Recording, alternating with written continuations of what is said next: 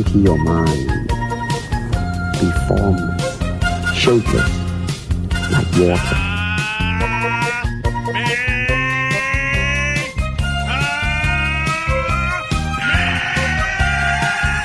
It's over 9000!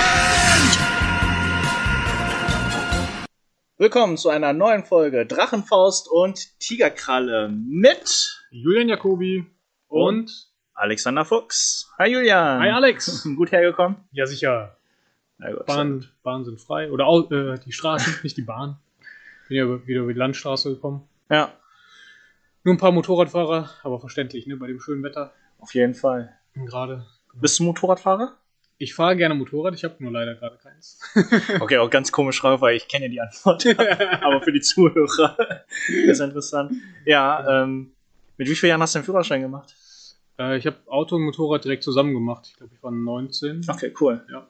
Cool. Äh, Kaiserslautern? Nee. Ja, richtig. Doch? Richtig. Ja. Also zu seiner Kaiserslauterner Zeit. Ähm, meinst du, Kampfsport hilft beim Motorradfahren? Kampfsport hilft überall im Leben. Egal was du machst, Kampfsport hilft immer. Allein schon, also das, das meine ich jetzt nicht nur als Scherz, ne, sondern tatsächlich äh, deine Reflexe, deine Wahrnehmung wird ja auch geschult. Also von daher hilft das mit Sicherheit auch im Straßenverkehr. Ja. Ähm, ja, witzigerweise, ich habe ja ähm, so eine Art Renntraining gemacht, so hieß das, auf dem Nürburgring, Grand Mhm. Prix-Strecke, nicht die Nordschleife, aber Grand Prix-Strecke. Und das war echt geil. Das waren so 6 mal 20 Minuten, zwei Stunden lang, ähm, Auto, Fünfergruppen. Motorrad. Motorrad? Motorrad. In Fünfergruppen, äh, ein Trainer vorne, fünf Leute hinter. Und wir wurden allein von unseren Klassen und Erfahrungen schon so in Gruppen eingeteilt, dass jetzt nicht die gut Fahrenden direkt mit Fahranfängern zusammen Mhm. sind, sondern dass es schon eine gute Truppe war. Und ich fand, das war richtig geil, weil der Renninstructor, so hieß der, äh, Motorradinstructor, der hat richtig Ahnung und der hat auch gesagt, so, äh, nee, nicht mit dem faulen Arsch drauf sitzen, sondern ihr müsst, ihr müsst äh, das Bike so behandeln, als würdet ihr oben drauf sein und dann viel mit eurem Körpergewicht Mhm. haben. So Surfen, ne? Ja, genau, genau. Und ne, auch, äh, dass die, äh, ne, die Fußballen auf den Fußrasten sind, nur so, nur zum Schalten oder zum Bremsen dann immer kurz nach vorne schnellen, dass ihr dann immer so die, den Arsch sozusagen hin und her gleiten könnt. Mhm. Das fand ich sehr gut. Und das Gute an dem Training war ja auch, du hattest keinen Gegenverkehr. Ja, gut. Und wenn du wegrutscht, dann warst du im Kiesbett, ist also nichts passiert. Bist du mit der eigenen Maschine gefahren? Ja, Oder? genau. Eigene Maschine und äh, wir konnten echt bis ans Limit gehen. Ne? Vom Knie, Knieschleifen zu allem möglich. Das ist ja auch eine Rennstreckenasphalt. Ne? Ja. Passiert nichts. Richtig gut. Mit Ja. deiner äh, Kombi, mit deiner Ja. äh, Lederkombi? Ja, also war sogar Pflicht. Ne? Also du musstest auf jeden Fall eine Kombi haben, weil die Mhm. dich sonst nicht zugelassen haben. Ah ja, okay. Und du musstest im Vorfeld mit schwarzem Tape Lichter und alles, was mit Glas und Spiegel ist, abdecken. okay. dass im Fall des Unfalls nicht irgendwie Splitter auf die Straße kommen. Und äh, genau, Lampen mussten abgedeckt werden, weil anscheinend beim Motorradrennen darf auch kein Licht da sein. Das wusste ich auch nicht. Okay. Mama natürlich. Also auch kein Bremslicht und sonst nichts. Musste alles abgeklebt werden. Ne? Okay. Ja, war interessant. Ähm, jetzt sind wir auf das Thema gekommen. Schönes Wetter, gut hergekommen. Ja, viele Motorradfahrer. Motorradfahrer, genau. Ja, Fährst du denn zurzeit? ich wollte jetzt ab Sonntag wieder. Ab Sonntag. Muss man mal Reifendruck prüfen. ja, das Bist du nur- machen. Hm? Gefahren, als du die damals abgeholt hattest bei mir? Oder? Nee, nee, genau, zwischendurch auch zwischendurch. Okay. Ich hatte ja kein Auto, Ah ja, stimmt. Ja, das war's. Brauchte ich das ja. Ja. Ja. Ah, Ist ja gar nicht mehr so lange her, ne? So zwei Tage. Seit wir uns. Stimmt, nee, nee, drei, Tage. Drei Tage, ja. So viel scheint ja nicht passiert zu sein. Aber nichtsdestotrotz ähm, habe ich ein paar Fragen. Boah, ich glaube, das war laut. Ähm, Frage Nummer eins. Hast du deinen Trainingsstil im Laufe der Zeit als Trainer verändert? Ähm, meinst du damit meinen Stil, wie ich selber trainiere oder wie ich andere trainiere? Wie du andere Wie trainierst? andere Wie trainiere. du auf jeden andere am Anfang trainiert hast, wie du jetzt Leute trainierst? Ja, definitiv. Zum Glück muss ich auch dazu sagen. Ähm, es gibt ja auch so verschiedene Trainertypen. Ja, klar. Und ähm, ich war damals tatsächlich eher so dieser Drill Sergeant, Ja. kann man, würde ich mich jetzt selber mal so bezeichnen. ne? Also ich habe mein, mein Training bestand eigentlich darin, auch das Training, was ich geleitet habe, bestand darin, dass ich die Sachen gemacht habe, die ich machen wollte und Mhm. die anderen, die mitmachen mussten. Und Was an sich ja nicht verkehrt ist, weil ja jeder Trainer ja auch seinen eigenen Stil mitbringt. Oder seine Priorität. Das ist richtig. Ich habe nur in keinsterlei Weise Rücksicht genommen auf neue Leute oder auf Leute, die die Sachen nicht konnten. Also Mhm. es gab kein, mach eine einfache Version oder sowas, sondern es war so dieses typische Friss- oder Stirb-Ding. Hm? Und äh, wenn ich gesagt habe, wir machen jetzt 1000 Liegestütz zum Aufwärmen Hm? oder, oder bevor das Training eigentlich anfängt so und einer ähm, hat halt eine Stunde dafür gebraucht, dann hat er das restliche Training nicht mitmachen können. So Hm. war mir egal. Ne? Also das war, das war früher so das Ding, äh, da bin ich zum Glück von weg. Ja. Also hat sich deutlich geändert. Jetzt geht es mir wirklich darum, wenn ich Training leite, dass ich ähm, beobachte, Ratschläge gebe und korrigiere und nicht, dass ich selber unbedingt mittrainiere. ne? Also selbst trainieren ist halt für mich was ganz anderes. Dann bin ich in meinem Fokus und ich weiß genau, was ich will, was ich machen will und dann würde mich auch jeder irgendwie ausbremsen, der dann, weiß ich nicht, einfach länger braucht oder die Sachen nicht kann oder wie auch immer. Und ähm, genau, zum Training leiten gehört aber wirklich für die Leute da zu sein und nicht nur für sich selbst da zu sein. Ja. Ja. Ja, sehr, witz, ja, sehr interessant. Vor allem, ähm, du hast ja eher Berührungspunkte mit Erwachsenen, jugendlichen Erwachsenen. Ähm, gar nicht erst so mit Kindern. Mhm. Ja, also auch ähm, schön zu hören und auch interessant zu hören, dass auch beim Erwachsenentraining, was ja vermeintlich einfacher ist als Kindertraining, weil die Erwachsenen, wenn die einen Ball sehen, dann laufen die nicht einfach drauf zu und kicken weg, sondern die hören ja schon auf dich als Trainer und respektieren dich als Trainer, aber dass du dann trotzdem selbstanalytisch ähm, dir da Gedanken gemacht hast und auf die Bedürfnisse deiner Schüler, erwachsenen Schüler eingegangen bist. Finde ich Ja. cool. Richtig. Ja, und dass du dann, dass du dann gemerkt hast, dass die Trainingserfahrung besser wird für alle, wenn die Bedürfnisse erfüllt werden. Richtig. So, dass nicht nur dein Drill Sergeant Ja. erfüllt wird, sondern dass es, ne, dass ja auch deine erwachsenen Schüler ne, ähm, einfach einen Mehrwert dann davon mitkriegen. genau. Ja, und klar, wenn einer eine Stunde braucht, um nur einen Liegestütze zu machen, ja, wo, du kannst natürlich sagen, ja, der Mehrwert ist übel stärker. Aber in dem Moment fand er das wahrscheinlich nicht als Mehrwert. Nee, genau, richtig. Ja, ich habe das dann auch immer so für mich selbst ähm, einfach gerechtfertigt, indem ich gesagt habe, ja, beim nächsten Mal lässt er sich dann halt nicht so viel Zeit, ne, sondern beeilt sich eben mehr bei den Liegestütze oder sowas. Aber naja, äh, hätte natürlich auch sein können, dass er aufgrund dessen einfach gar nicht mehr zum Training kommt, weil er gesagt hat, da lernt er nichts außer Liegestütz und die kann er auch zu Hause machen. So nach dem Motto theoretisch. ne? Genau. Ja. Und das möchte man ja auch nicht. Man möchte ja schon, dass die Leute auch vorankommen. Also, das ist für mich immer das Schönste, mittlerweile so am, am Trainer sein, zu sehen, wie andere Leute Fortschritte machen. Ne? Und vor allem, ja. wenn die Leute dann sehen oder spüren, dass sie Fortschritte machen und deren eigene Freude darüber, Ja, die finde ich so toll mittlerweile. ja, also, das ist, ja, hast recht, genau. ja. Und das ist äh, eine der größten Belohnungen auch als Trainer, wenn du siehst, die Richtig. Leute. Und, na, als dazu will ich später kommen. Nee, genau. Wie, wie sieht das bei dir aus? Äh, ja, Also- klar, definitiv. Äh, wir sind ja auch sehr lange Trainer und weil ich hole jetzt zwar ein bisschen aus, also ich war ja mit 14 schon Assistenztrainer, mit 18 hatte ich meine eigene Gruppe. Mhm. Also ich bin jetzt seit 16 Jahren Trainer und ja, auch ich war am Anfang ein Drill Sergeant und die kleinen Kinder. Aber das, das war auch eine kleine Kampfmaschinengruppe, die ich dann hatte. Und jeder Neuling, der dann kam und der musste gleich mit uns 50 Sit-Ups machen, so fünfjährige Kinder. Hat das Ja, auch von viele abgeschreckt, aber die, die geblieben sind, die sind auch richtig hart geworden. Nein, aber ähm, ähm, nee, ich bin auch mittlerweile weg und ich versuche das Training so spaßig wie möglich, aber trotzdem herausfordernd wie möglich für Mhm. meine Kids zu stellen. Also ich versuche in jeder Übung Art levelbasierend zu machen. Mhm.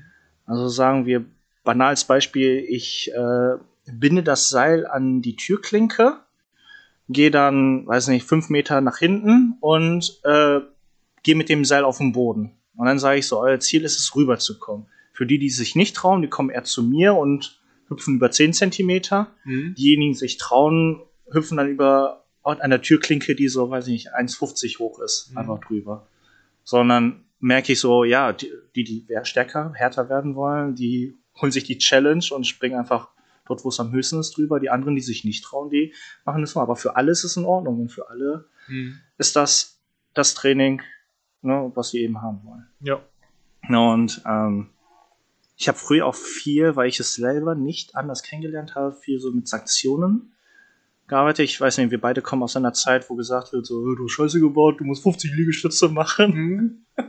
Auch davon bin ich weg. Ähm, ich glaube, da haben wir auch schon mal drüber geredet. Ähm, mittlerweile habe ich sehr gute Erfolge bei Kindern mit Liegestütze als Belohnung. Weil ich denen sage, so, ja, wer alles richtig macht, wer das Spiel gewonnen hat, wer das Training gewinnt, der darf zur Belohnung zwischen drei und zehn Liegestütze machen, um stärker zu werden. Die anderen, die es nicht geschafft haben, dürfen leider nicht stärker werden und müssen Gummibärchen bleiben. und wenn jemand gar nicht mit trainieren will, dann meinst du, ja, ist auch kein Problem, du kannst dich auf die Bank setzen, dann wirst du aber vom Gummibärchen zu Weltraumgelee. Zum Marshmallow. Ja. Oh, ich gebe den Kindern ja auch die Wahl, ne? Wollt ihr Ironman werden oder wollt ihr, wollt ihr ein Gummibärchen bleiben? Meistens sind die dann motiviert und wollen dann Ironman oder weiß nicht, so ein Kraftpaket werden. Ja, damit habe ich ganz gute Erfahrungen gemacht die letzten Jahre und ähm, klappt ganz gut. Und vor allen Dingen auch, so, wenn jemand zu spät kommt, dann sage ich, die Leute, die äh, pünktlich da waren, die dürfen zur Belohnung drei Liegestütze. Und auf einmal machen alle mit und machen drei Liegestütze, nur der, der zu spät kommt, darf keine Liegestütze machen. Ja. das ist doch gut. Wie machst du das bei den Erwachsenen? Also wie, wie Also wenn ich Spiele spiele, dann genauso. Also Mhm. wie zum Beispiel, wenn wir beim Kung Fu, wenn ich weiß, heute machen wir so eher Richtung Selbstverteidigung, wir versuchen was mit Körperkontakt. Und dann fange ich mit kleinen Spielen an, wie wir versuchen uns gegenseitig mit den Händen am Bein zu berühren. Hm? Wer es geschafft hat, dreimal das Bein zu berühren, der Gewinner darf drei Liegestütze machen, der Verlierer muss drei Setups machen. Okay. Aber ja, also nein, aber später, wenn es um Technik, Formentraining geht oder Judo-Training, dann Hm. wird einfach Technik, Technik geübt. Also jetzt nicht unbedingt mit Liebe. Ja, als Abschluss vielleicht, ne? Aber das ist ja dann keine Belohnung nichts, sondern es ist einfach nur Krafttraining, am Ende des Krafttraining, Trainings. Ne? Aber die Erwachsenen, die machen dann auch ganz gerne Liegestütze, wenn, wenn die merken, das ist eine Belohnung. Verrückt. Aber genau, ne, ich sag ja auch nicht, die müssen Liegestütze machen als Gewinner, sondern die dürfen Liegestütze machen. Das ist immer ganz wichtig. Wer keine machen möchte, passiert in, weiß ich nicht, 5% der Fälle, dann ist aber auch okay. Okay. Ja, ja da haben wir, glaube ich, auch, da sind wir verschiedener Meinung, aber nichtsdestotrotz hat ja jeder von uns den eigenen Ziel. Du baust ja deine Stunde schon über eineinhalb Stunden auf und du hast ja auch gesagt, hier ist das Aufwärmen und das wirklich Dehnen sehr wichtig am Anfang. Hm? Und bei mir war es ja so, weil ich gesagt habe, nee, meine Stunde ist 60 Minuten. Dehnen kannst du auch zu Hause. Äh, Deswegen ist Dehnen für mich ein, äh, in meinen Augen eine Verschwendung von Trainingszeit, weil die Leute ja da sind, um eben Technik zu lernen oder neue Sachen zu lernen. Aber genau. Gebe aber da, geb ich dir auch absolut recht. nee, aber ich kann es natürlich auch voll verstehen, weil äh, das rundet das Training auch sehr schön ab, ne? Das Vorher und Nachher und das. Also Aber- zum, zum einen, genau, ist das halt äh, auch so ein Grund, man macht ja einen Aufwärmen, äh, um sich für die Belastung vorzubereiten, die folgt. Und dann gehört für mich einfach so ein Abwärmen, sage ich mal, noch dazu und dazu leichtes Ausdehnen. Hm. Sowas finde ich einfach äh, sehr harmonisch, also es passt gut zusammen. Ja. Und ich habe halt auch die Erfahrung gemacht, wenn den Leuten sagt, also klar, es gibt immer Ausnahmen, aber wenn den Leuten sagst, ja, mach das doch noch zu Hause, es macht keiner. Nee, es macht macht keiner. keiner. Nein, es macht keiner. Und-. Mich nervt das dann zum Beispiel, wenn ich den Leuten irgendeine Technik zeigen will, Sprungkick oder sowas und du brauchst eine gewisse Flexibilität dafür oder Beweglichkeit und ich kann das einfach nicht mit denen üben, weil die sich zu Hause nicht dehnen. Und deswegen, okay, dann machen wir das halt im Training, Ja. damit ich auch irgendwann mit euch fortgeschrittene Sachen machen kann. So. Aber, Ja. also wie du schon sagst, wir haben da andere, andere Ansätze, aber beides finde ich gut. Also wenn ich jetzt zum Beispiel Ja. nur 60 Minuten hätte, die musst du halt einfach gut füllen. Nee, und, und ich habe ja auch viele Erwachsene, die kommen ja dann extra eine Viertelstunde früher zum Training und wärmen sich selbst in der Ecke auf. Okay. Ne, da habe ich, die machen das tatsächlich. Und die bleiben nach dem Training noch auf der Matte, weil nach dem Erwachsenentraining ist ja bei mir kein Kurs mehr. Hm? Dann bleiben die dann noch eine halbe Stunde und quatschen und dehnen sich. Ne? Also Eigeninitiativ. Das, das ist dann super. Ja. Wenn ich mich darauf verlassen könnte, würde ich das vielleicht auch machen. Ja. Mhm. Das ist okay. Ja, ich, genau. Ich wollte noch zu diesem ein Thema kommen. Mal kurz zurück, ähm, wo du ja gesagt hast, den Erfolg an den Schülern sehen. Hm? Und äh, da habe ich auch sehr, sehr prägnante Erinnerungen. Und daher, das folgt dann zu meiner nächsten Frage. Hast du, hast du Kontakt mit Behinderung im Sport beim Training, sowohl als Schüler als auch als Trainer schon erfahren? Uff. Also, dass Leute, die behindert sind, bei dir trainieren wollen oder mit dir trainieren wollen? Hm, Nicht, dass ich mich erinnern könnte. Also vielleicht mal in der Kampfsportschule, wo ich in der letzten Folge drüber gesprochen hatte, vor meiner Tempelzeit noch. Ja. Das kann gut sein. Im Tempel selbst, also in Kaiserslautern, gab es jemanden, der blind war Ja. und äh, dort trainiert hat. Allerdings hat er auch nur Einzelunterricht genommen. Aber war das jetzt ein externer oder der im Tempel auch gelebt hat? Äh, ein externer, also Ein externer. ein normaler Schüler, sage ich jetzt mal. ne? Ja. Hat Der wie dann eben das Training für was zwei Wochen gebucht hat? Oder? Ähm, ich weiß gar nicht in welcher Regelmäßigkeit, aber der hat immer ähm, Einzelunterricht halt gebucht. Okay. Beim, Ja. Bei meinem Meister damals. Ja. Äh, das war das Einzige, was ich jetzt so mitbekommen habe. Oder wo ich mich zumindest dran erinnern kann. Ja. Und seit meiner Laufbahn als Trainer selber noch gar nichts. Noch gar nichts? Nee. Okay. Okay. Also geistige Behinderung vielleicht. Ja, ja. Aber ähm, okay, das war jetzt böse. Äh, körperlich jetzt aber wirklich, also ich weiß nicht, äh, Asthmatiker zähle ich jetzt mal nicht dazu, ne? Sondern nee, nee. ähm, nee, Aber auch so, ne? ich hatte jetzt noch niemanden, der, weiß ich nicht, ähm, Nein, also. einen Arm hat. Ja, deswegen, also ich habe jetzt nicht gelacht, weil äh, geistige Behinderung ist ja tatsächlich auch eine echte Behinderung, was du meinst und so. Ja. Idioten. Äh, ja, genau, Idioten. Ich glaube, das ist, das ist ein Wort, was wir auf jeden Fall benutzen dürfen. ich meine Idioten.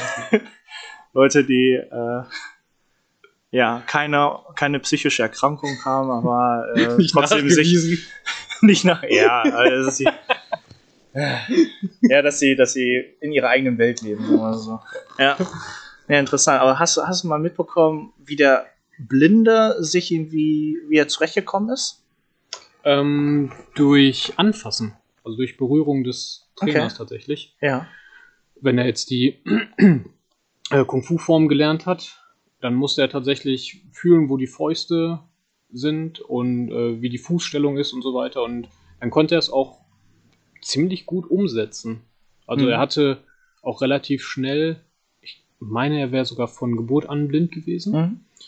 Und äh, hatte sehr schnell ein Gefühl für die Räumlichkeit, also wie viel Platz der wirklich hat. Cool. Und War, hat ihr dann in, war er in geschlossenen Räumen oder auf der Wiese? in geschlossenen Räumen. Geschlossenen Räumen, okay. Ja, aber der ist teilweise auch die Treppen zum, zur Trainingshalle runter oder wieder hochgelaufen in einer Geschwindigkeit, wo ich mir gedacht habe, ey, das. Also der, der verarscht uns doch alle, der ist doch nie im Leben blind. Ne? Okay. Auch teilweise cool. dann so, ohne drüber nachzudenken oder ohne ans Geländer zu packen, einfach so zwei Stufen hintereinander auf einmal genommen. Also, Ja, gut, wenn er von Geburt an ist. So ein Ja. Daredevil, ne? ja, genau, genau. Ja. Ja, schon interessant. Wusstest du, ähm, es gibt eine Technik, ähm, so eine Daredevil-Technik bei den Blinden, die schnacken dann so. Ja, habe ich von gehört. Beziehungsweise habe ich mal eine Doku gesehen über einen Jungen, der hat das, äh, ich weiß gar nicht, war das Berlin oder sowas? Und die haben dem das nicht geglaubt, Ja. dass, äh, dass das wirklich funktioniert. Und dass der immer nur die, die gleichen Wege geht und deswegen weiß, wo alles ist. Und Ja. dann haben die dem Hindernisse aufgebaut und der hat es immer geschafft. Ja. Ne? Also Nee, das ist tatsächlich eine anerkannte Technik. Ja. Äh, Daredevil-Technik. Weil die anscheinend so, ja krass, ne? Ja klar, wenn deine Augen nicht so ausgebildet sind, sind deine Ohren und deine Nase, Umso besser. Ne? umso besser, ne? Ja. Ja. Ähm, ja, ich habe tatsächlich schon öfters erfahren. Ich hatte sogar mehrere Schüler und habe bis heute noch einen Schüler. Mhm. Daher, ich hatte ähm, in der Anfangszeit vom Retail Club die Claudia. sie hatte das Down-Syndrom. Hm. Na, und äh, sie war aber ein richtiges Judo-Talent. Ich musste ihr nur einmal die Sache zeigen, sie hat das immer perfekt nachgemacht. Boah. Also das war richtig gut und das war auch Inklusion richtig gut, weil die, die anderen Schüler, ich weiß nicht, ob die es realisiert haben oder nicht, aber die haben auch immer mit Claudia mitgezogen, die fanden super und ne, Mhm. die hat das richtig gut gemacht. Äh, bei den Erwachsenen hatte ich einen, der war Spastiker. Also der hatte tatsächlich keine Kontrolle über seinen eigenen Körper. Mhm. Und jetzt nicht zuletzt, aber der jetzt immer noch dabei ist, äh, ist der Wolfgang. Der hat eine geistige Behinderung, also aber jetzt nicht, der hat auf jeden Fall einen Behindertenausweis. Und er sagt selber, er hat Lernschwierigkeiten. Und der hat wirklich bei mir angefangen mit Level 0. Der konnte noch nicht mal, noch nicht mal eine Rolle. Mhm. Und jetzt, jetzt kann er, also jetzt ist er auf jeden Fall ein paar Level aufgestiegen und der ist körperlich richtig fit geworden. Krass. Also jetzt weiß ich jetzt nicht, was mit ihm jetzt in Corona-Zeit aus ihm geworden ist. Vielleicht muss ich wieder bei Level 0 anfangen, aber äh, das ist einer, der, der war viermal die Woche beim Training, wollte sich anstrengen, wollte einfach Kampfsport auch erlernen. Ja, also hat's Das ist doch schön. und ist dabei geblieben. Ja. Also das finde ich, ähm, deswegen, also um das Thema vielleicht abzuschließen, äh, Inklusion im Kampfsport speziell ist, finde ich, eine super Sache.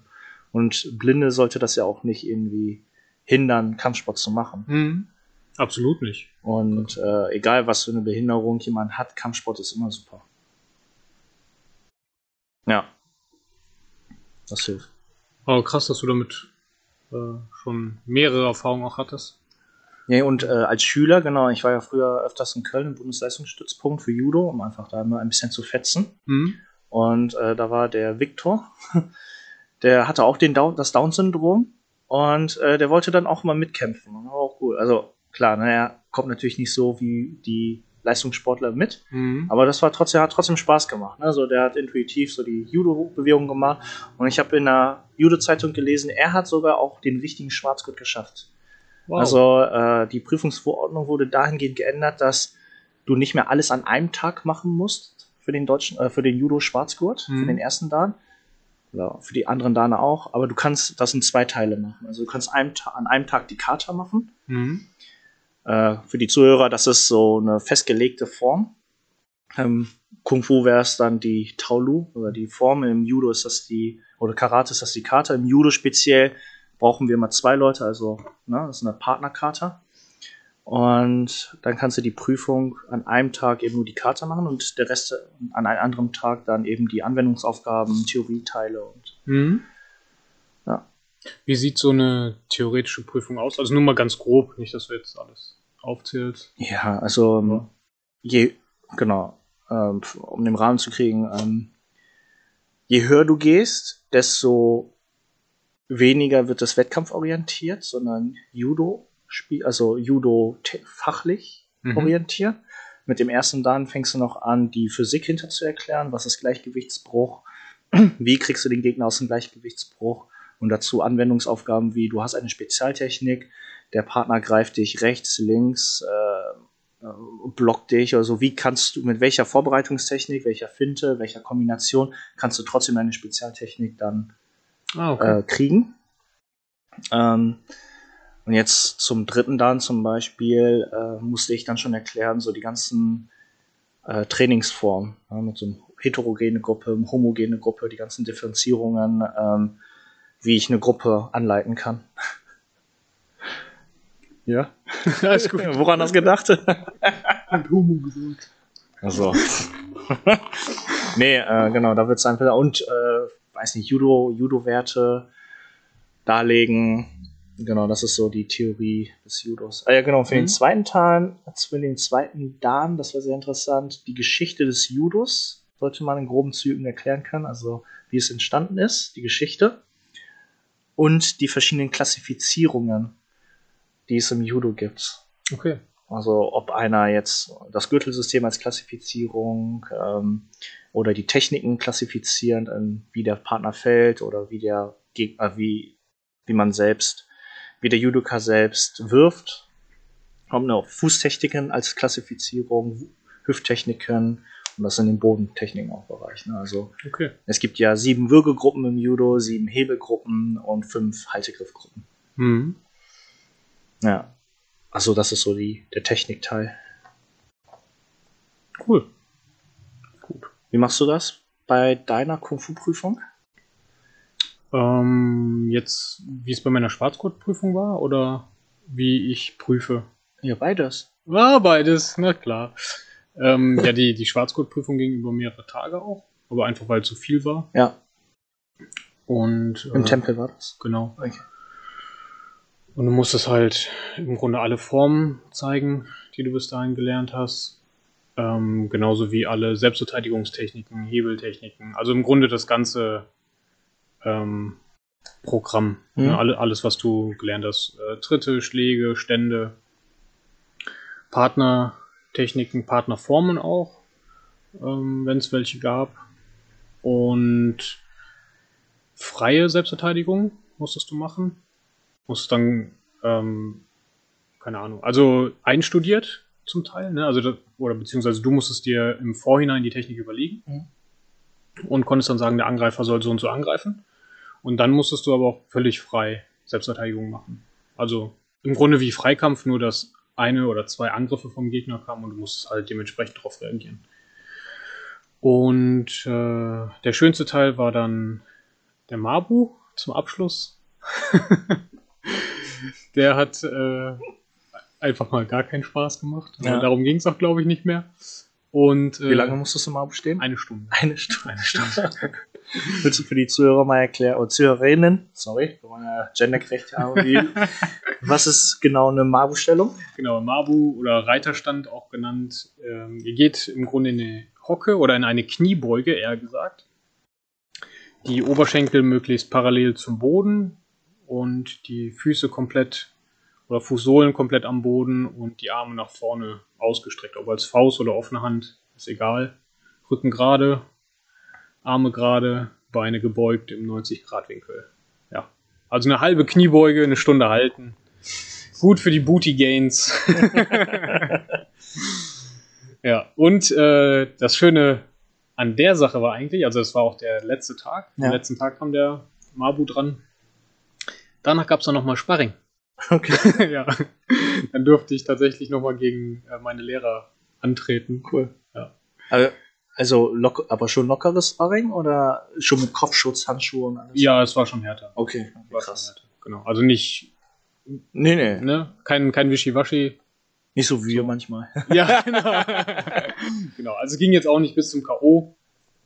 Äh, also jetzt auch kein 100% Vollkontakt, aber es war schon hart. Ja, aber da, das finde ich gut, weil ähm, oftmals ist ja Kung Fu verschrien als äh, Fitnessform Mhm.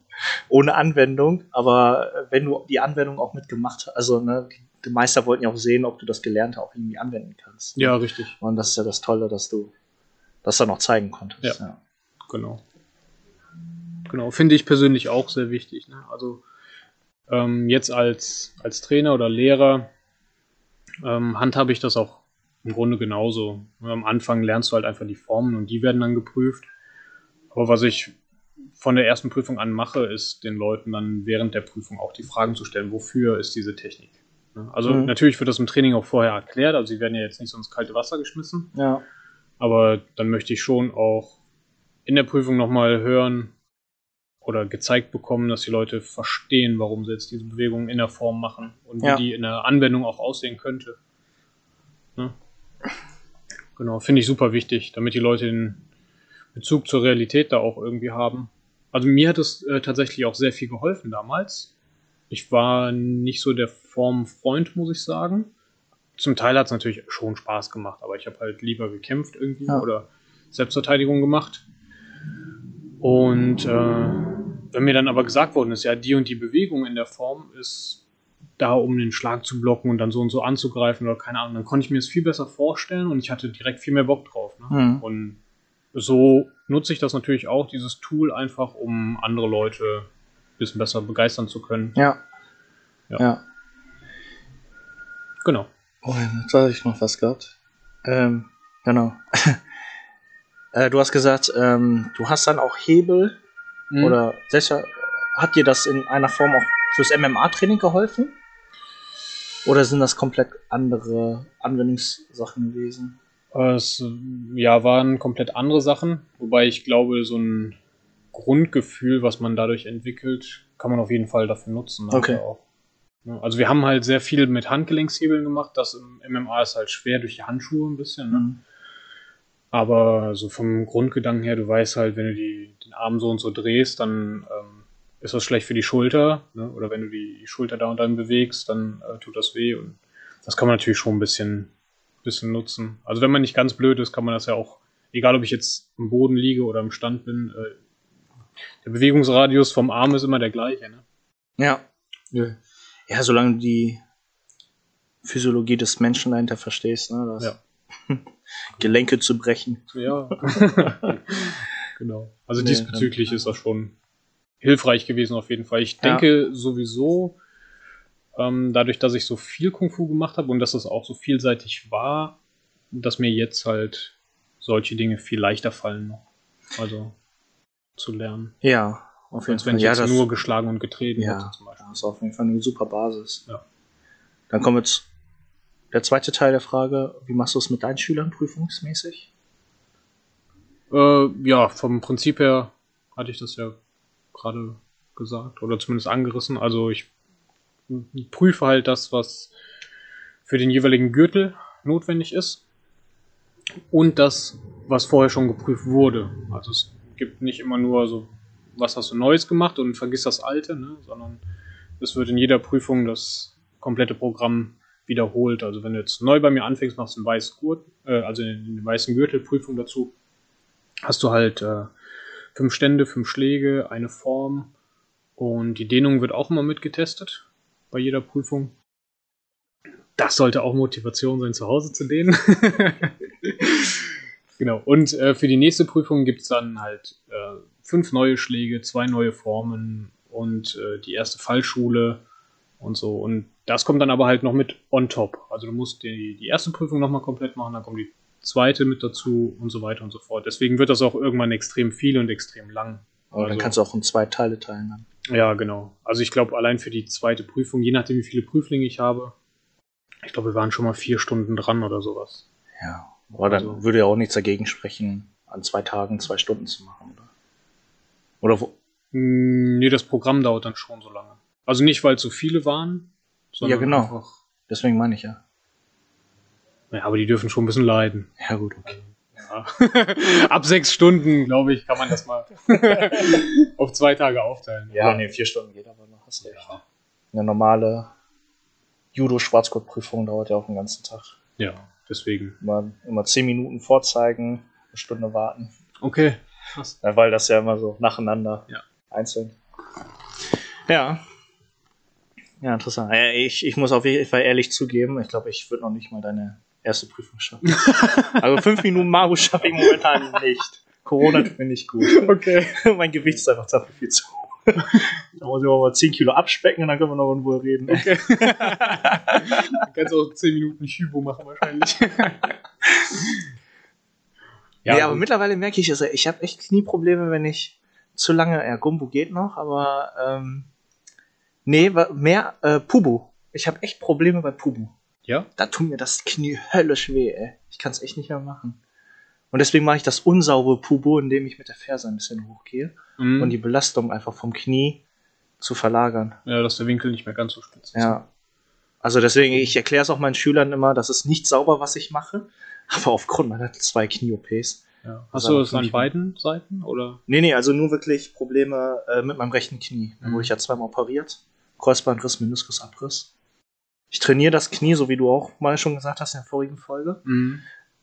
Es reicht aber nicht für Pubo. Also ne, für normal gehen, kämpfen, machen, laufen, Funktioniert alles. rennen funktioniert alles. Aber diese Pubo-Stellung kann ich nicht länger als eine Minute Okay. aushalten. Ja, gut. hm. Ganz ehrlich, also wenn du die, die Sachen vormachst und so weiter, dann musst du ja nicht eine Minute da drin verharren. Und vor allem, wenn du erklärst, pass auf, äh, Knie kaputt, deswegen geht meine Ferse hoch, eigentlich Ferse runter, dann äh, hat da, glaube ich, jeder Verständnis für. Ne? Ja, genau. Also- und dann sollen die Schüler das eben so gut machen, wie sie können. Ja. Ne? Deswegen, das ist, das ist doch okay.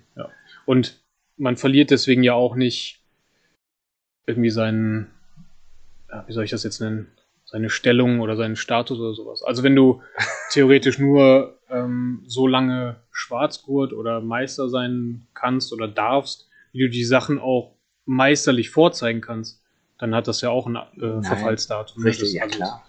Macht ja gar keinen Sinn. Nee, genau. Zur Not, äh, sagen wir, komm in den Cage. Genau. Du bist besser als ich. Okay. Äh, ja. Äh, Julius, danke nochmal für die Fragen. Äh, ich hatte dir noch nicht per Mail geschrieben, geantwortet, weil irgendwie bin ich noch nicht zugekommen. Aber wir haben heute uns vorgenommen, zwei deiner Fragen auf jeden Fall zu beantworten. genau. Kam ja ein ganzer Batzen neue Fragen. genau, reicht auf jeden Fall für die nächsten zehn Folgen. Locker. Nee, äh, aber ja, das ist uns nämlich die erste Frage, ist uns nämlich auch nach der Folge eingefallen. ja, dass wir darüber einfach völlig vergessen haben zu reden. Und zwar, wie unser Alltag in China aussah. Ja. Und diese Frage ist extrem interessant, weil ähm, Julia und ich waren ja mit äh, vier Jahren auseinander auf der gleichen Schule. Mhm. Zu meiner Zeit gab es dieses Hotel noch gar nicht. Das war nämlich eine reine Trainingsfläche, die dann später bebaut worden ist. Julian war ja dann, wohnte ja im Hotel, während ich noch ähm, sozusagen in der Schule mit den 5000 Chinesen sozusagen gewohnt habe Mhm. und gar nicht das Hotelessen zum Beispiel gegessen habe, sondern das äh, Kantinenessen, wo die anderen, es gab glaube ich fünf Kantinen, wo jeweils zu den Stoßzeiten 1000 bis 2000 Schülern waren. Aber ich muss sagen, das Essen war besser. Also du warst auch in der Kantine dann, ja. Also ja, ja, genau. Ne, Auf jeden Fall besser verträglich, sagen wir so. ja, äh, für die Chinesen das gute Zeug und für die Ausländer das komische Zeug. Ne? Hauptsache sieht schön aus. Nee, auf jeden Fall äh, die Alltagsfrage. Jetzt fang du an. Okay. Ähm, ich kann dazu leider die Uhrzeit nicht mehr ganz genau festlegen. Ich glaube aber, unser Training hat um 5.30 Uhr begonnen, meine ich zumindest. 5.30 Uhr oder 6 Uhr, so um den Dreh. Ja. Ähm, da mir das ein bisschen zu spät war. ich hatte damals noch eine andere Phase. Äh, bin ich halt eine Stunde früher aufgestanden und war joggen. Tatsächlich so 10, 12 Kilometer vor dem Training, wie es sich gehört. ähm, manchmal hatte ich auch das Pech, dass danach dann irgendwie Lauftraining anstand. dann bin ich halt äh, zweimal die Strecke gelaufen. ja, war jetzt auch nicht so optimal, aber okay. Aus Fehlern lernt man nicht. Äh, genau, das war so mein Morgen auf jeden Fall. Also 4.30 Uhr meine ich, wäre ich aufgestanden, um dann eben zu joggen. 5.30 Uhr hat das Training angefangen. Dann haben wir anderthalb Stunden trainiert. Anschließend auch ein bisschen meditiert noch mit Jajolien. Das war Ja. oftmals mit dabei. Und dann gab es eine Frühstückspause. Oder dann gab es Frühstück, danach eben eine Pause. Und dann habe ich äh, bis mittags, glaube ich, frei gehabt, wenn ich mich richtig erinnere. Mhm. So, also ich sag mal von, von 7 Uhr bis ja, 11 Uhr etwa war frei. In der Zeit habe ich dann versucht, eben Chinesisch zu lernen oder war viel draußen in der Stadt und sowas. Und dann gab es das zweite Training, das ging nochmal zwei Stunden. Entschuldigung, morgens war auch zwei Stunden. Morgens zwei, mittags zwei und abends war nochmal eine Stunde Training. So war das damals bei mir aufgeteilt. Wie gesagt, die Uhrzeiten können jetzt ein bisschen variieren. Also ich bin definitiv um 4.30 Uhr aufgestanden. Ähm, und dann hatte ich nochmal zwei Stunden Training am Morgen. Genau. Morgens zwei, mittags zwei, abends eine. So war das Training bei mir aufgeteilt. Wie war das bei dir? Also würde das war jetzt so der, nur der Trainingsalltag, ne? Wir können ja gleich drüber quatschen, was wir in der Zeit dazwischen gemacht haben. Ja. Also äh, witzigerweise, ähm, meine Anfangszeit fing mit Jajin tatsächlich um 4 Uhr morgens an. 4 Uhr. 4 Uhr, da Wow. haben wir wirklich eine Stunde trainiert und sind dann wieder schlafen gegangen und sind dann zum Frühstück aufgewacht, weil aber, na, ich hatte ja erzählt, war unter 10 Ausländern und davon die Hälfte, also 5 Koreaner. Mhm. Die haben sich dann beschwert, dass es zu früh war. Deswegen haben die das dann auf 5.30 Uhr verschoben und dann haben wir eben dann um 5 Uhr, dann, keine Ahnung, dann sind wir Ja. um 5.30 Uhr aufgestanden, haben eineinhalb Stunden trainiert und sind dann zum Frühstück gegangen. Okay. Ähm, Na, ganz witzigerweise, äh, der Koch, äh, mit dem habe ich mich ganz gut verstanden, weil Irpo, ihr kennt bestimmt die ganzen Shaolin Kung Fu Touren, die durch Deutschland sind. Und unter anderem Irpo macht ja auch diese Touren. Also das sind keine echten Shaolin-Mönche, sondern das sind tatsächlich Schüler von so Kung-Fu-Schulen, wie wir es waren. Mhm. Und äh, zu- zu jeder Tour kommt auch immer ein Koch mit, ein chinesischer Koch mit dabei, weil die Chinesen dann nicht kein deutsches Essen essen, sondern tatsächlich ihr eigen chinesisches Essen. Und äh, der Koch da, der hatte zu dem Zeitpunkt immer so ein Paulaner-T-Shirt an, weil er mit eben auch auf Deutschland-Tour war. Und äh, bei dem konnte ich mir ab und zu so echt äh, chinesische Leckereien wünschen, wenn ich mal Bock hatte, wie zum Beispiel, kennt ihr Youtiao?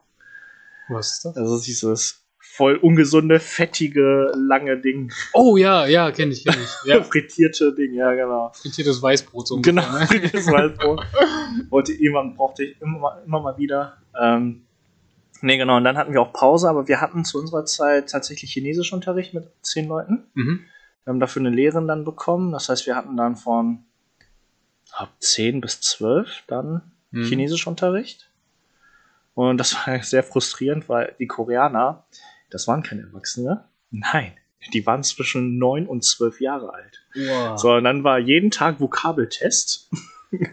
das bedeutet, äh, wir haben die Vokabeln gelernt, wir haben Chinesisch gelernt und am Ende waren, konnten, mussten wir über die 20 Schriftzeichen Vokabeltest schreiben. So, ich war dann in dieser viertelstündigen Pause dann am Pauken, während die koreanischen Kinder einfach draußen waren am Spielen, kamen wieder und haben 100 Punkt- 100% geschafft. Oh Mann. Und wenn ich irgendwo so einen Mini-Strich vergessen habe, dann natürlich einen Punktabzug gehabt. Naja, Kinder lernen eben schnell, das habe ich gelernt. nee, und dann hatten wir auch Mittagspause, meistens geschlafen oder in die Stadt oder was erledigen. 15 bis 17 Uhr, 17.30 Uhr dann das Nachmittagstraining, 18 Uhr Essen und dann abends auch nochmal zwischen 19 und 20 Uhr Hm, haben wir noch mal ein bisschen, aber nicht unbedingt mit Jajalian, der hat uns einfach den Schlüssel gegeben zum Kraftraum, haben wir ein bisschen Krafttraining gemacht oder konnten im Trainingsraum ein bisschen für uns selber. Form noch mal üben, trainieren, Quatsch machen, keine Ahnung. Später haben wir die Matten rausgeholt und ja, einfach uns dagegen geschmissen. ja, Ja. genau. Und gegessen haben wir, also hab, zu meiner Zeit hauptsächlich in der Schule, Frühstück, Mittagessen, abends war wie gesagt in der Kantine mit den 2000 Chinesen zusammen. Ja. Genau. Okay. Hast also du hast aber hauptsächlich im Hotel gegessen? Äh, immer nur gefrühstückt. Gefrühstückt. Ja, gefrühstückt habe ich immer im Hotel und sonst, ja, hin und wieder war ich in der Kantine Ja. zum Mittagessen und abends war ich immer draußen. Nach dem letzten Training, Ja. äh, die Zeit habe ich immer noch genutzt, um dann durch die Stadt zu laufen. Wir hatten das aber auch ein bisschen früher, das Training. Also ich meine, wir wären um 19 Uhr schon fertig gewesen Ja. damit. Und dann hat sich das halt gelohnt, ne? Schnell duschen in die Stadt. Ist man ja in fünf Minuten da. Der Nachtmarket, ne? Genau. Und dann immer schön äh, Streetfood. Wie, wie, wie, wie- viel hat eine, weiß nicht, gebratene Schüssel Nudeln gekostet zu deiner Zeit? Weiß es vielleicht noch? Oder? Umgerechnet vielleicht 50 Cent. Ja. Also Ja. 5 Yuan ungefähr. Aber die sind groß, ne? Ja, Also. aber lecker. So, oh. ja das war. Müssen wir unbedingt wieder hin. Ja, auf jeden Fall. Ja. Wir können auch hier im Podcast unsere Lieblingsessen erzählen. Und das. Oder haben wir das schon mal erzählt?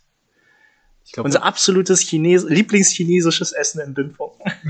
Schaubi. Staubing, genau. Das ist so Sesambrot mit eingelegten, also nee, mit Tofu, Mhm. vorher in Sojasauce gekocht, mit Ei. Und bei manchen Läden gab es noch spezial sogar mit Ko Karotten. Ge geschnittene Äh, Stimmt, stimmt. So Karotten dazu. kleine. Ja. Richtig. Also Staubing, das, gibt- das, das gibt's auch nur in Dinfong. In, Ja. in Sünso, in der nächstgrößeren Stadt, gibt's das schon nicht mehr. Stimmt. Ja. Da, damals hat äh, Mr. Fu hat mich ja so ein bisschen betreut da. Hm.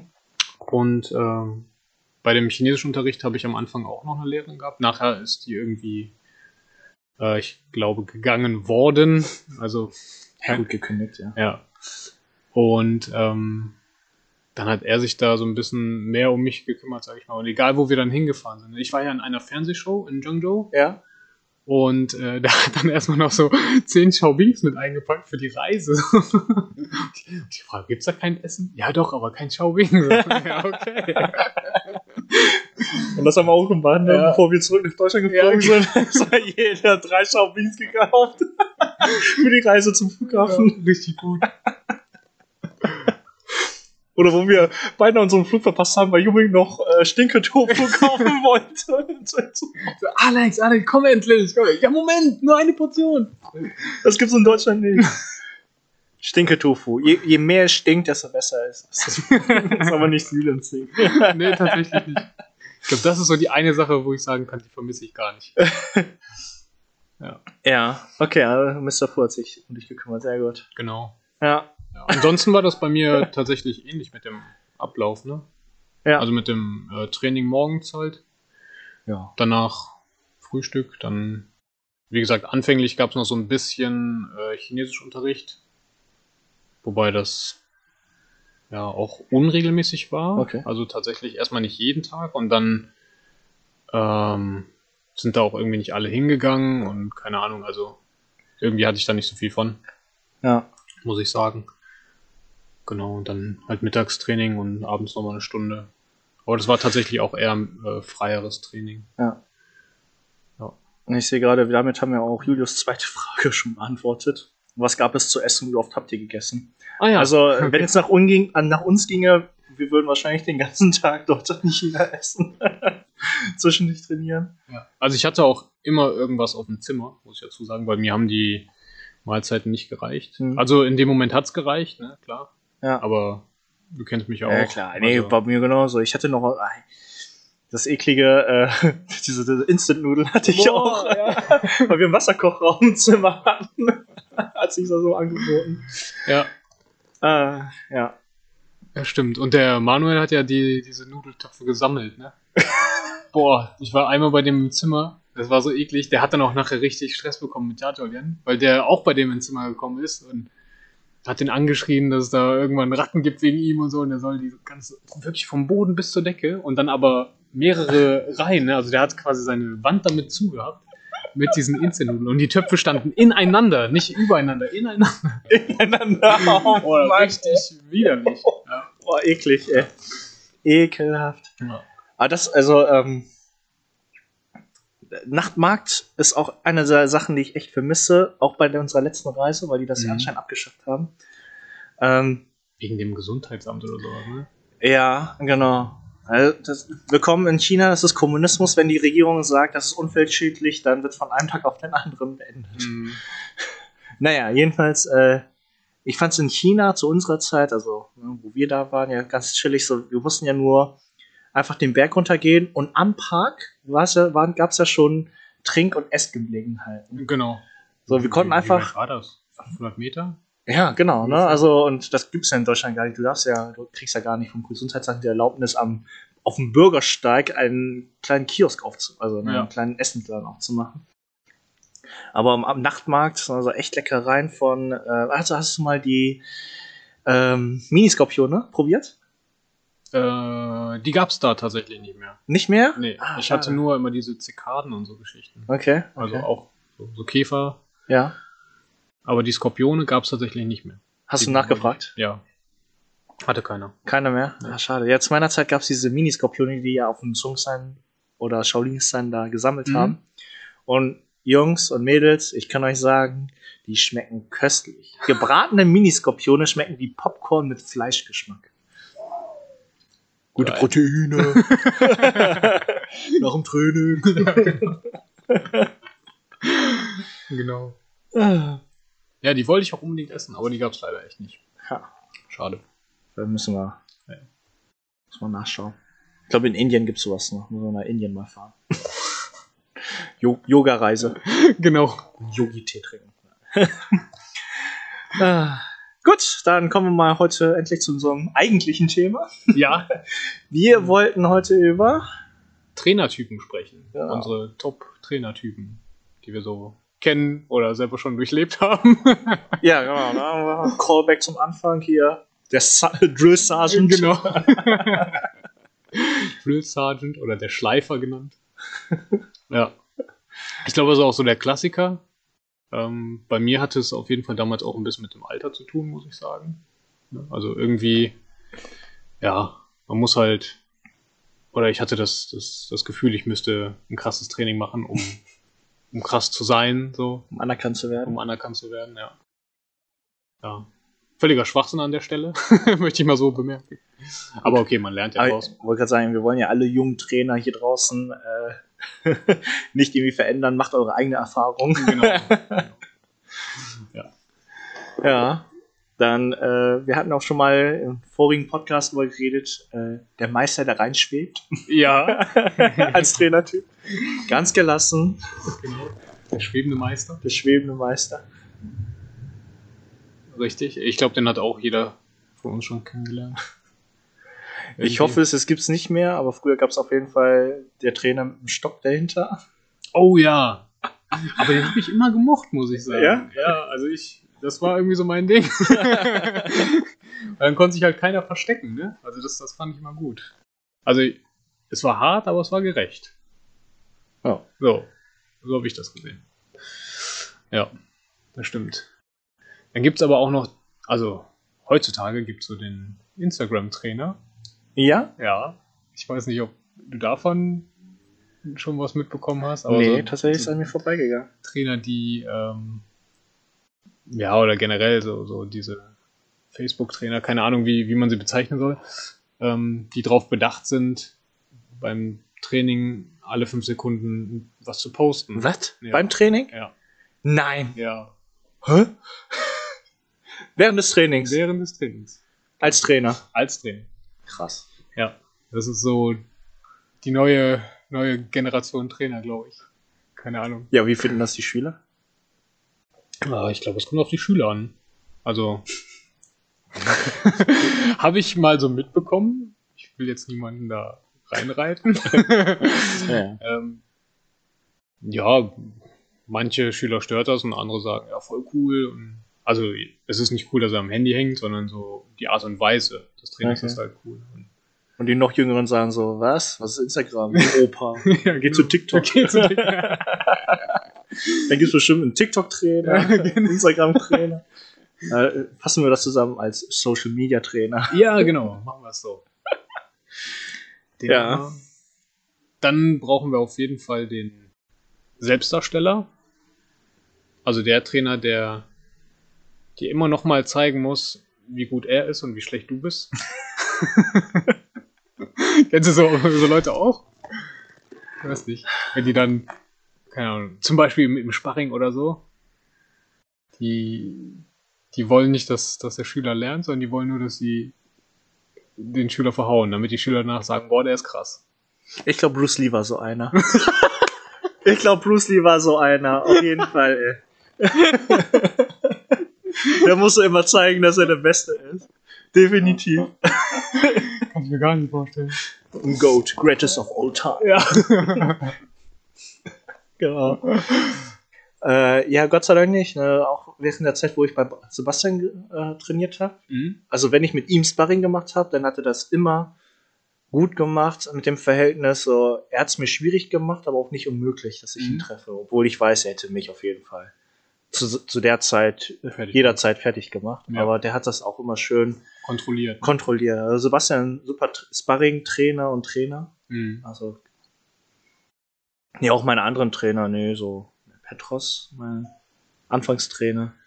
Auch nicht. So, nee, ich habe Gott sei Dank niemals bei einem Selbstdarsteller-Trainer Okay. trainiert. Das ist schon mal gut. Du schon? Ja, einmal. Ähm, lief aber schlecht für den Trainer. ja, Ja. Genau. Das war dann so eine Situation, die, die Schüler sollten sich in einer Reihe aufstellen, alle hintereinander weg, dem äh, Trainer gegenüber. Und Vorgabe war, den Trainer halt mit einer Fausttechnik anzugreifen. Ja. So. Warum auch immer. Also wir sollten den Lehrer angreifen, damit er seine Kontertechniken, also Verteidigungstechniken eben zeigen kann. Ja. Ja, wir haben uns dann also alle so in der Reihe aufgestellt. Ich glaube, es war sogar ein Probetraining, was ich nur gemacht habe. Ja. Ähm, die Schüler haben angegriffen und alle haben aber gleich angegriffen. Ne? Der hat ja nur gesagt Fausttechniken. Der hat nicht gesagt, was für Fausttechniken. Und alle haben mit geraden Schlägen attackiert. Und ich habe mit dem Schwinger. Und damit habe ich ihn ausgenockt. und dann wurde ich als der Schläger dargestellt. So, und das wäre wohl der falsche Laden für mich. Ich will ja nur prügeln und keine Ahnung. Ja, okay. Danke fürs Gespräch. Ja. Oh Mann, ey. Ja. Naja. Ja, gut. Also, ich, ich überlege gerade, ich glaube, ich war selbst ein Darsteller, Selbstdarstellertrainer zu meiner Anfangszeit, so zwischen 18 und 20. Ich erkenne mich da wieder, Okay. dass ich so ein bisschen angeberisch, doch, ich war auf jeden Fall angeberisch dahergekommen bin. Okay. In jungen Zeiten, so, komm. Vielleicht auch ein bisschen die Zeit nach China, so. Mhm. Äh, hier, komm, der neue. ich war ein Jahr lang in China, jeden Tag sechs Stunden trainiert. Kommt schon. Ja. Ihr könnt mir gar nichts. Ja, doch, die Anfangszeit. Nee, ähm, ich, ich finde auch hier der, der Redner. Kennst du den Redner? Also Trainer, die einfach so viel quatschen, dass es so viel von der Trainingszeit wieder wegnimmt, dass Ja. da nichts mehr drum rumkommt. Ähm, aber meinst du einen, der einfach nur redet, redet? Oder, Nee, da- da- oder der Erklärbär? Ja, genau, der ja, Erklärbär. Okay. Also das ist so, ja, wir haben es alle kapiert, lass uns doch jetzt bitte einfach anfangen. Also, Ja. nein, der möchte das noch zum zehnten Mal erklären, wie das gemacht wird. Genau. Und dann noch in einer anderen Variation. Und, ja, erklärt 20 Mal, bevor es einmal geübt wird. Ne? ja. ja, den kenne ich auch. Das ist äh, auch nicht so mein Fall. Irgendwie. Training hat ja schon was mit körperlicher Bewegung, Ertüchtigung irgendwie zu tun. Wenn es dazu nicht mehr kommt. Also schlechtes Zeichen ist immer, wenn dir nach dem Aufwärmen immer noch kalt ist. ja, und du während des Trainings das Bedürfnis hast, einen Pullover anzuziehen. Ne? genau, ganz schlechtes Zeichen. Genau. Ansonsten, äh, wir hatten einen Social Media Trainer, einen Selbstdarsteller, Erklärbär, Schwebende Meister. der schwebende Meister, Sar- Drill Sergeant. Drill Sergeant.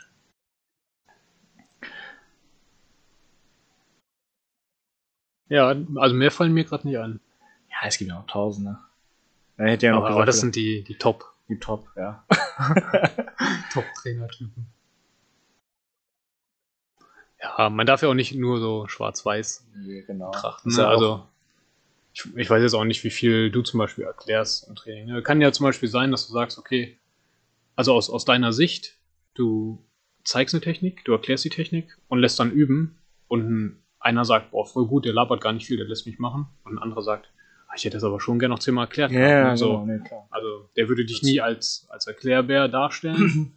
Und ein anderer sagt, ja, einmal zeigen reicht, du musst mir das nicht nochmal erklären. Ne? So, Ich bin manchmal auch- der Trainer, der witzig sein möchte, aber nicht sehr witzig ist. okay, das habe ich immer. nicht nur im Training. Ich glaube, die Leute lachen dann eher so aus Mitleid. Wenn ich zum zehnten Mal, äh, ich mache ja immer ganz zwei, zwei so Sachen äh, beim Aufwärmen. Hinsetzen, Bein strecken und versucht mit der Hand den Fuß zu erreichen. Ja. Mit gestrecktem Knie. So, manche Schüler schaffen das nicht, dann sage ich, ich muss ein Stück nach vorne rutschen, dann kommst du besser dran. und äh, mittlerweile ist das zu kultig geworden, weil es kommen immer wieder neue Probeschüler rein, die es nicht schaffen. Und du sagst immer wieder, Und ich hab's versucht immer sie und die anderen Schüler schon so, oh, Alex. Oder bei Selbstverteidigungstechniken so. Was ist die erste Regel im Retire Club? Redet niemals über den Retire Club. Aber mittlerweile sind die so jung, die kennen den Film gar nicht. Oder die dürfen den noch gar nicht mal sehen und dann verstehen die das nicht und dann machen die, ist nicht witzig. oh Mann. Vielleicht solltest du das jetzt einführen, bevor die Leute hier Ja, erstmal erstmal Fight Club. Erstmal Fight Club gucken. Du, bevor du bei dieser, in dieser Gruppe mitmachen darfst, musst du erstmal Fight Club sehen. Ja. Ja, Fight Club, auch einer der, einer der besten Filme. In meinen Augen. Ich habe mal, äh, boah, das ist bestimmt 15, 16 Jahre her. Ähm, da war ich noch in der Ausbildung, hat mich eine Arbeitskollegin dann gefragt, wie der Film ist, weil ich hatte den irgendwie am Abend vorher gesehen und habe dann davon erzählt und sagte, ja, ich habe schon voll oft gehört, dass er gut sein soll, aber worum geht's denn da? Und ich dachte so, naja, also, da ist ein Typ, der ist schizophren und Ups, jetzt habe ich ja alles verraten. Scheiße. Wie erklärst du diesen Film? ja. Sollten wir vorher nochmal einen Disclaimer machen? so, äh, wenn ihr. Spoiler-Alarm. Spoiler-Alarm, genau. also, egal. Ja, das, das war so ein Fail. Und vor allem sagt sie, oh, das klingt ja voll spannend, dann gucke ich mir den an. Und am Ja. nächsten Tag, sie kam voll enttäuscht rein und sagte, Und? ah, äh, kam voll enttäuscht rein. Dann so, "Ja, du hast mir ja alles verraten. So, Ja. mit, der, mit dem ersten Satz hast du mir alles verraten. Ups. Das, deswegen finde ich bei dem Film jetzt, ohne jemanden zu spoilern, Oldboy kom kom komplett schwer zu erklären. Ja, Oldboy darfst du ihn einfach nicht erklären. Nee, Und den Trailer, den siehst hast du den Trailer mal von Oldboy gesehen? ja, das ist ja nichts sagen. Nee, genau. Ist auch gut so, weil wäre fatal. Ja, ja, ja, richtig, richtig. Also man, man kann ihn nicht erklären, weil man sonst den ganzen Film erklärt. Ja. Also, Also auch äh, Empfehlung unsererseits, äh, Oldboy ja. ist einer der besten Produktionen. Koreanisch. Bitte nicht die amerikanische. nicht, nicht die Nachmache, nee, bitte das koreanische Original. Ha- Hast du die Ami-Version Ja, gesehen? hab ich gesehen. Ja? Ich auch, aber ich kann mich nicht mehr dran erinnern. Ja, der rote Faden ist da. Mhm. Aber Haben es wahrscheinlich nur ein bisschen krasser machen wollen, oder? Nee, nee, selbst das, nee, also. Ja, die haben es amerikanisiert. Ja, okay. Aber so. Weil Oldboy hat ja auch noch dieses asiatische komische Ende, Ja. was jeder komisch findet, aber nee, das Original ist trotzdem besser. Okay. Naja. Gut, ich glaube, wir haben heute echt eine Stunde gequatscht. Uff, eine Stunde, eine Minute. Nice. Dann, äh, ich denke, machen wir Ende für heute. Julian, 今日もあいあいあいあい